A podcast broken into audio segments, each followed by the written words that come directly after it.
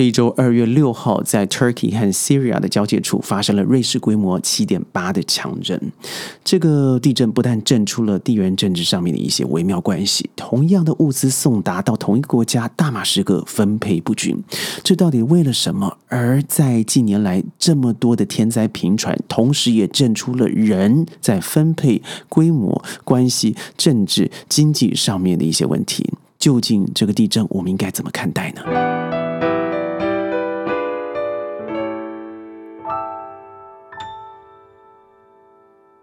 欢迎各位加入今天的宣讲会，我是轩。今天的节目呢有些沉重，尤其在十二月二十七号的时候，轩就在这个地震非常重要、伤害非常严重的地方 Zandiantape 待留了将近三天的时间。Zandiantape 它是一个美食之城，所以很多在土耳其知名的甜点，尤其您知道土国人喜欢吃甜点呢，发源地就是 Zand Zandiantape。它的拼音比较不容易，但是对于外国游客来说是相当值得去拜访的，尤其您对土国的食物有兴趣的话。所以我相信，现在我们看到的报道啊，很多都是罹难在土堆之下的。嗯，求生人当然也越来越少了，一定有很多很多是外国的游客。您要看到很多的影片的话，我相信网络上面都有。但对我来说，尤其宣讲会的工作人员们，我们想要对这些所有罹难的家属，还有现在受难的群众们，致上最深刻的哀戚之心，愿往生者安息。土耳其立刻宣布全国学校关闭到二月二十号，但我相信这个日期一定会往后延。对轩来说，我对土耳其的人们最重要的一个印象，尤其是在土东、土南。土南的话，就是包含了这一次的 z e d a n t a p e Kalis、Kalis，或者是 Vam 这些 Mardin 这些地方，是特别的友善、热情，尤其对于外国人呢，特别给予帮助。所以这次看到这么多。凄风惨雨啊，西这个撕心裂肺的画面，让轩特别的有感触。记得一个孩子在二月七号的时候，在土堆瓦砾之间出生了，妈妈、爸爸都过世了，所以很多人说他是这一次地震的奇迹。而您看，这两万多人罹难，叙利亚呢，现在报道大概是四千人，但是我相信这个数字绝对会往上。上升的，虽然很多人已经参加了救援的活动，包含了世界卫生组织 WHO，包含了联合国，包含了世界各地。尤其我觉得一开始的呃，加塞拜疆、亚塞拜疆派出了四千个救援部队，亚洲很多国家，包含了马来西亚捐助的二十万美金，中国的两百万美金，台湾地区还有香港，呃，都陆续的参与了救灾。的行动啊！但我想，去年此时，二月二十六号左右，不就是俄乌战争的开打前夕，也就是现在吗？那这些灾年，我们都说二零二二年过去了，没想到老天给我们一个还来不及处理的二零二三年。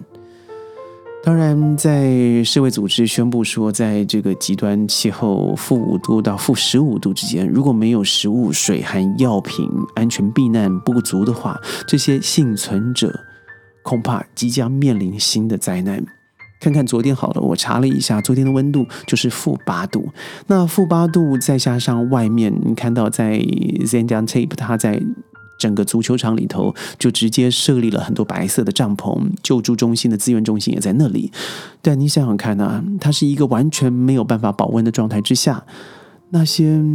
现在已经面临到失去家属、失去物资，甚至没有食物状况的人们，再加上很多地缘政治上面，你想想看，叙利亚居然还把一样的呃灾难问题，但分配到不一样的区域。因为是整条将将近有一百公里的这个呃安纳托利亚半岛都受灾了嘛，就是南方的地方。呃，叙利亚就要记得，这个地缘关系是地缘的关系是叙利亚在南方，土耳其在北方。嗯，叙利亚和土耳其的右方那就是伊朗，有一个非常长的。交界线，所以我们常会说，呃，土耳其主要的部分就是 Anatolia 半岛，而整个 Ant Anatolia 半岛居然向西南方偏移了大概三公尺，使得土耳其啊真的离欧洲更远了一些。而离飞机呃非洲近了一点。这次轩去土耳其一个月的时间，我也参观了 Anatolia 这个非常知名的博物馆。那对于轩来说，当然是一个遗憾呢。除了这些伤亡的人数以外，我觉得整个土耳其它会让你感觉到一个非常强烈的。嗯，在地缘关系上面的不同，一个就是它连接亚洲右边，左边连接欧洲。而对于轩来说，我真正真正爱上土耳其的是它的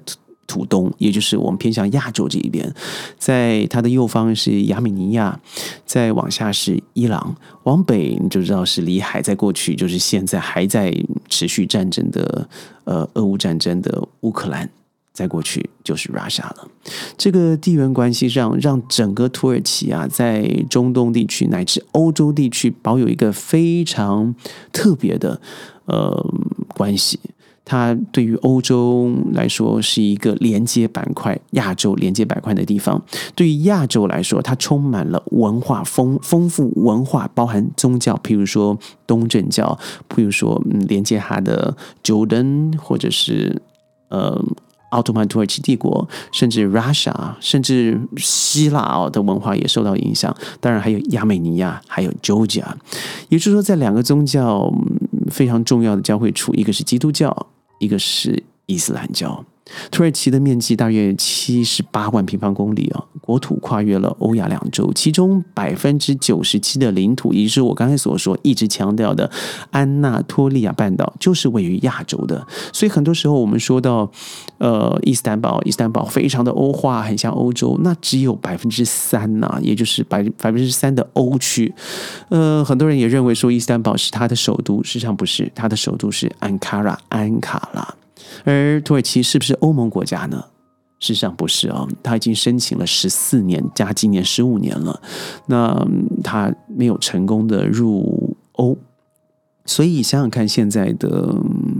乌克兰一直强调自己要加入北约，自己要加入欧盟。如果连已经排了十四年的老大哥土耳其都没有这个机会的话，我觉得在乌克兰来说更是辛苦。话说回来，这次的地震所造成的结果啊，除了在俄乌战争上面，你会发现报道的确少了很多，因为全世界还是把这个呃专注的焦点呢，尤其是二十四小时 live 的报道放在了这个很很不幸的事件。而在一个新闻里头，我看到了是觉得比较遗憾啊，有人说为什么他的房子那么容易倒呢？呃，这个新闻是来自于嗯，就是台湾地区的。他说：“你看，台湾在某某大地震之后呢，这个即使是违章建筑，这个都撑了很久，所以就批评了。所以这个地震呃，可以震出整个国家的呃效率品质，就建筑品质不彰。我觉得这我看了以后，噗嗤一笑了，就是。”何必在这个时候讨论这个话题呢？呃，更何况这是一个违章的建筑，违章也就是说它是一个违法建筑了，没有相关单位的授权。如果是如此的话，我们现在是不是应该更专注的是怎么样可以从灾难里头找到真的还嗯幸存的幸存者？因为记得有一个人活了三十天，在上次。那个地方我就不提了哦，呃的灾难之中，他存活了三十天，最后成为了一个奇迹，所以现在还是有机会的。而你看，在不到十个小时之内，土耳其靠近叙利亚的边境就发生了两次啊七点八级的强震，还有非常多次的余震，所以世界在揪心的过程。我们也相信，全世界啊，对于这个事情的关注远远超过于你所说的哦，台湾地区你的建筑强度特别特别强、特别棒，即使它是违章的，没有必要在这这个提这个事情。土耳其总统呃埃尔多安埃尔埃埃尔多安宣布全国进入七天的哀悼期，而国家还有驻外单位将会降半旗，直到二月十二日日落为止。我在土耳其的一周参访过程、旅游过程，问了很多人关于他们国内里头的政治状况。很多人对于这个呃回国离开、回国离开的总统啊，很多不以为然。加上花了一千五百万的这个对于地震所做的保险，还有投入啊，怎么这一次都看不到。我不是为任何政府说话，但是这样的强震，而且整个震央啊蛮浅的，发生在任何一个国家，即使是以日本好了，都是以地震为主要的模拟对象嘛，他们的建筑，我相信都可能难以抵挡。所以我相信这一次的罹患人数，呃，罹这个罹难人数啊，将会增加到两万以上，最终可能达到两千五百万吧。但是看到世界上面了，全体的动员，也终于少看到一些俄乌战争的新闻，拿了多少美国的资源，然后在别人的呃土地上面做长袖外交，然后用代理人。战争的方式，我觉得少了这些新闻，心里头还好一些。最后呢，我昨天听到了这个一个英国朋友啊，也就在跟我聊天的过程，他说啊，他很久已经不在手机、电视里头看新闻，上 Facebook，不把一些没有必要的新闻频道下载，甚至很多时候发生了从 COVID nineteen 之前，他都还不知道。我看了他以前，或许我会觉得有点善笑，但现在我想，他做的不是一个最重要的保护自己的手段，也就是知道了又如何？你能多做哪一些事情？你除了让那些危言耸听的蜚语流言在网络上面可以，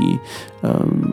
无无远弗届的传播以外。你真正得到的正能量又是什么？更何况现在很多的新闻呢，哗众取宠，像美国大苹果的新闻，在很多时候做了很不实的报道，譬如说最近的这个气球事件，那对我们有什么好处呢？